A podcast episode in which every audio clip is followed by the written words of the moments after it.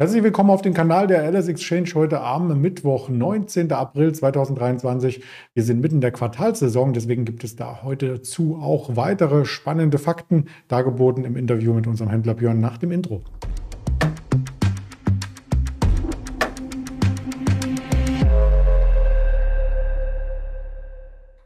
Auch nochmal ins Blickfeld gerückt. Selbstverständlich der Risikohinweis, denn wir geben keine Handelsberatung oder Anlageentscheidungen voraus, stellen nur objektiv das Marktgeschehen dar. Und dazu lade ich den Björn recht herzlich ein. Guten Morgen nach Düsseldorf.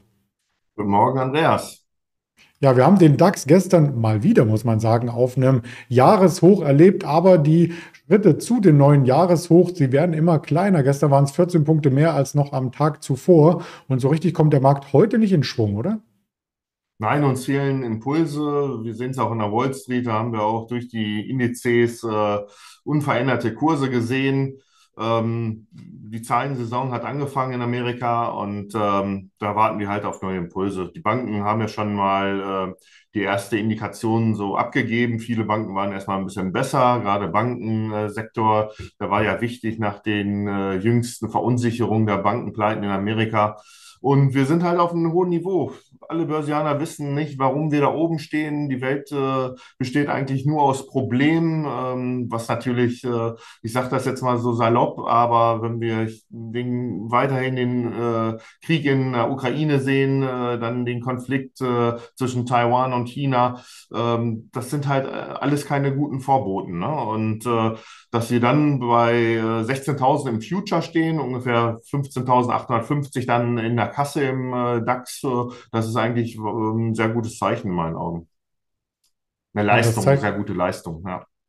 Das zeigt auch von der Performance, dass der DAX hier gehörig seinem statistischen Mittel vorausgeeilt ist, was um die 8% Jahresperformance beträgt. Im laufenden Jahr jetzt schon über 13%. Und auch wenn die Volatilität sehr, sehr gering ist, er schleicht sich weiter nach oben. Wir schauen mal, was äh, das Sentiment dazu macht. Dazu gibt es ja einen Indikator von der LS Exchange. Den starte ich jetzt gleich mal hier live. Der war gestern bei einer 72, also nah an Gier. Und heute, oh, bei der 74. Also jetzt wird es langsam gierig, oder? Ja, ich hatte heute auch noch so einen Bericht gelesen, da hieß es, äh, die Angst, äh, bei den neuen Hochs nicht dabei zu sein, ist größer, als dass man jetzt irgendwie einen, äh, einen großen äh, Kurseinbruch bekommt. Und äh, das sagt ja eigentlich schon alles. Ne? Also ähm, gerade die Institutionellen, die äh, Gelder verwalten, wie Fonds, äh, die müssen halt auch dazu sehen, dass sie dann dabei sind, wenn die Märkte nach oben laufen. Und wenn man nicht voll dabei ist, wird man wahrscheinlich dann am Jahresende nicht die volle Performance der Indizes abbilden können. Und dann wäre man Underperformer. Und das sehen natürlich natürlich die aktiv, das wollen die aktiven Manager der Fonds und Portfolios dann halt nicht äh, sehen, dass sie schlechter sind als die Benchmark. Mhm. Und dasselbe Bild äh, zeigt sich auch in den USA. Auch da der Original Fear and Creed Index ähm, ist in einem gierigen Bereich, in nahezu extremer Gier. Und das zeigt äh, dann mittelfristig auch, dass es da vielleicht schon genug von dem Momentum auf der Oberseite war. Aber wir blicken erstmal auf Einzelunternehmen mit Quartalszahlen. Da gab es gestern nachbörslich die Netflix, die hier gemeldet hat. Und ich habe mich zurückgelehnt und habe mir das von der Seite angeschaut. Da gab es ja einige News. Ja, wenn Quartalzahlen bekannt gegeben werden, da muss man sich natürlich jede Kennzahl ein, äh, anschauen. Ähm, was Netflix sagte, war, ähm, dass die Zahlen im Q1, die waren eigentlich in line. Wenn ich mal kurz auf meinen Zettel schaue, bei Umsatz und Gewinn, ähm, der Umsatz war 4% fester, äh, besser auf 2,8, äh, bei, auf 8,2 Milliarden Dollar. Der Gewinn ist leider um 18% zurückgegangen auf 1,3 Milliarden Dollar. Ähm, was aber trotzdem besser war als erwartet. Wir konnten 2,88 Dollar ähm, verbuchen als Gewinn je Aktie und 2,86 Dollar äh, waren es im Vorfeld, ähm, die erwartet wurden. Also da sieht es erstmal besser aus. Ähm, wo natürlich so ein kleiner Haken ist, ist, ähm, dass der Ausblick enttäuschte und ähm, man gesehen hatte, dass man nur 1,75 Millionen äh, Neukunden gewinnen konnte und erwartet wurden aber über zwei Millionen. Das sind zwar nur um die 400.000 Neukunden, aber äh, man sieht schon, dass es hart ist, äh, neue Interessenten zu gewinnen. Und ähm, der Verlauf der Aktie war natürlich nachbörslich auch sehr interessant. Wir sind, glaube ich, um die 9% erstmal äh, gedippt, also gefallen direkt nach Handelsschluss und äh, haben das aber ganz schnell wieder aufgeholt und am Ende, wir sehen es ja jetzt auch hier in der Einblendung, äh, notieren wir unverändert. 333 Dollar entspricht ungefähr dann die äh, 300 Euro, die wir gerade so oder 302 Euro, die wir aktuell sehen an deutschen äh, Börsen. Jetzt ist die große Frage, ob äh, damit der Aufwärtstrend gestoppt wird. Auch dazu nochmal zwei, drei Grafiken, denn die Prognosen für das Gesamtjahr, die sind ja durchaus positiv und man redet immer noch von einem Wachstumsunternehmen. Ja, man redet davon, jeder hat seine eigene Meinung. Ne? Man redet vom Wachstum, aber wenn du siehst, dass es schwierig ist, neue Kunden zu bekommen, ähm, ist das halt auch nicht mal so das riesige Wachstum. Ne? Was natürlich jetzt noch sehr interessant ist, ist halt, ähm, ähm, dass man äh, das Passwort teilen, das kommt ja häufig vor und ist äh, sicherlich auch so nicht gewollt und äh, sicherlich demnach auch verboten weil es halt ähm, Netflix dann ähm, finanziell dann auch äh, schlechter stellt.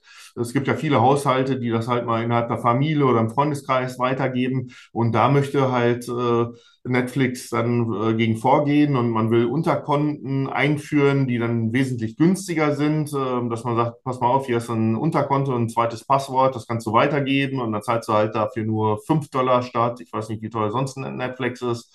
Und äh, dadurch erhofft man halt, äh, dass man da noch ein bisschen die Umsätze äh, pimpen kann, ein bisschen äh, ähm, äh, generieren kann. Man hat so einen Test auch in Kanada bei Netflix gemacht und da wurde das sehr gut angenommen und jetzt versucht man das halt äh, in den großen Märkten dann äh, demnächst äh, auch zu etablieren. Ja, und das schiebt sich ein bisschen nach hinten jetzt von der Zeitschiene her. Was sich nicht nach hinten schiebt, ist das Aus für den DVD-Versand. Und damit ist tatsächlich Netflix ja damals ähm, gestartet. Da gab es gestartet, da gab es noch gar kein Streaming, da hat man noch DVDs versendet. Ja, das habe ich auch erst vor kurzem gesehen. Ähm, ähm, Bericht darüber gelesen, dass sie mit DVD-Versand äh, angefangen haben. Und wenn man seine DVD geschaut hat, das war halt wie so eine moderne, schon damals so eine moderne äh, Mediathek, wo man sich Filme ausgeliehen hat und die hat man nach drei Tagen dann wieder zurückgegeben, nachdem man die geguckt hatte. Und äh, bei Netflix war es halt so, dass man die dann wieder zurückschicken muss, die DVD. Ne? Also Stream gab es dann nicht und das ging dann alles nur mit CDs und äh, später dann wahrscheinlich auch DVDs. Und schon interessant, wie der Wandel von Netflix äh, sich vollzogen hat. Mhm. Das war tatsächlich damals ähm, auch für die Post eine Herausforderung, hatte ich in dem Bericht dann auch mitbekommen. Die ersten Analysten melden sich. Eine UBS hat gesagt, äh, bei Ziel 390 Dollar. Äh, Credit Suisse hatte ja auch das äh, Ziel schon angehoben. Also zwischen Halten und Kaufen ist da alles positiv gestimmt und man darf gespannt sein, ob wirklich diese Prognosen, die wir jetzt einmal grafisch gezeigt haben, jetzt nochmal äh, für die Zahlen äh, gehalten werden können. Die Umsatzrendite um 20 Prozent ist auf alle Fälle was, äh, wo man sich ähm, ja, freuen kann und äh, drauf äh, blicken, wenn es denn so eintritt. Den zweiten Wert, den wir heute mitgebracht haben, das ist tatsächlich ähm, etwas noch technischeres, nämlich die Chips, die für alle elektronischen Geräte verwendet werden. Die müssen ja auch irgendwie hergestellt werden und diese Maschinen, die baut ASML. Genau, und ähm, da ist die äh, Tendenz heute leider auch negativ. Die Aktie verliert ungefähr zweieinhalb Prozent auf 574 Euro. Ähm, der Umsatz im äh, ersten Quartal, der wurde, die Erwartungen wurden äh, erfüllt. Da haben wir 6,75 Milliarden Umsatz gemacht und ähm, das ist äh, relativ gut. Die Marge ist auch gesunken, ähm, auf, äh, ist gesunken auf 50,6 von 51,5. Man sieht, man bewegt sich in einem äh, Markt, der eigentlich sehr lukrativ ist, wenn man so eine hohe Marge hat. Aber selbst der geringe Rückgang ist äh, besser als erwartet. Was aber jetzt ähm, der Auslöser war, dass die Aktie heute schwächer notiert, ist ähm, der Fakt, ähm, dass die Bestellungen äh, deutlich stärker gesunken sind als erwartet. Ähm, die Bestellungen, die liegen jetzt bei sieben, in dem Quartal bei 3,8 Milliarden Euro. Und ähm, im vierten Quartal letzten Jahres hatten wir noch 6,3 Milliarden. Und wenn man das Vorquartal als Referenz nimmt, hatten wir über 7 Milliarden. Also da haben wir einen deutlichen Einbruch bei den äh, Neubestellungen. Und ähm, das hat natürlich jetzt erstmal für Verunsicherung äh, gesorgt. Äh, nichtsdestotrotz ähm, wurde die Jahresprognose bestätigt. Man will weiterhin den Umsatz um 25 Prozent äh, steigern, den Jahresumsatz, und die Marge soll leicht besser werden. Ähm, das erstmal zu dem Punkt. Äh, was jetzt noch Analysten gesagt haben, ich habe mir nochmal ein paar Analystenkommentare durchgelesen. Ähm, da heißt es, dass ASML weiterhin äh, zuversichtlich ist. Deswegen hat man auch die Jahresprognose bestätigt. Ähm, und man möchte die Pläne für den Kapazitätsausbau, möchte man ähm, ähm, weiter, an den Plänen will man weiterhin festhalten und das soll bis 2025, also in anderthalb Jahren dann vollzogen sein. Und man spricht auch davon, dass wir gerade ein zyklisches Tief sehen äh, bei der Nachfrage nach Speichern und nach den äh, Chips.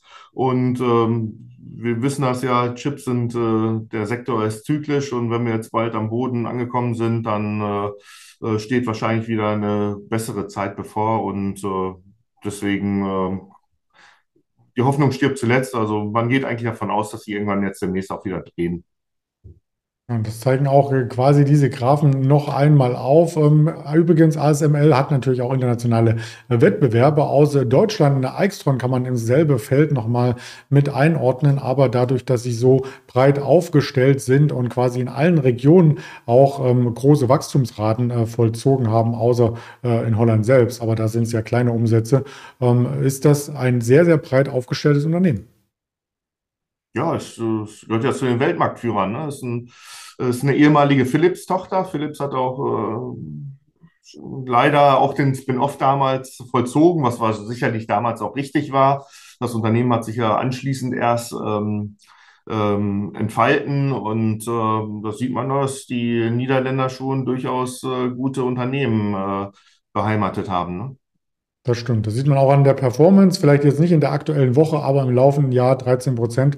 Also kann mit dem DAX auf jeden Fall äh, mithalten. Das waren die äh, Quartalszahlen, die gestern Abend und heute richtig maßgeblich waren. Es gibt natürlich noch weitere. Im Handelsverlauf werden wir heute die Morgan Stanley auf, aus den USA nochmal bekommen, vorbörslich und nachbörslich warten wir auf die Tesla Quartalszahlen mit Spannung. Da dürfte sich auch noch volatilitätsmäßig einiges ereignen. IBM auch nachbörslich Big Blue und im Laufe der Woche dann noch die American Express und Procter Gamble mit den Wirtschaftsdaten heute, ähm, die halt äh, noch ja, ein bisschen in den Hintergrund treten. Verbrauchervertrauen aus der Eurozone kam jetzt 11 Uhr über die Ticker, würden wir uns äh, dann abends nochmal 20 Uhr dem Beige-Book widmen.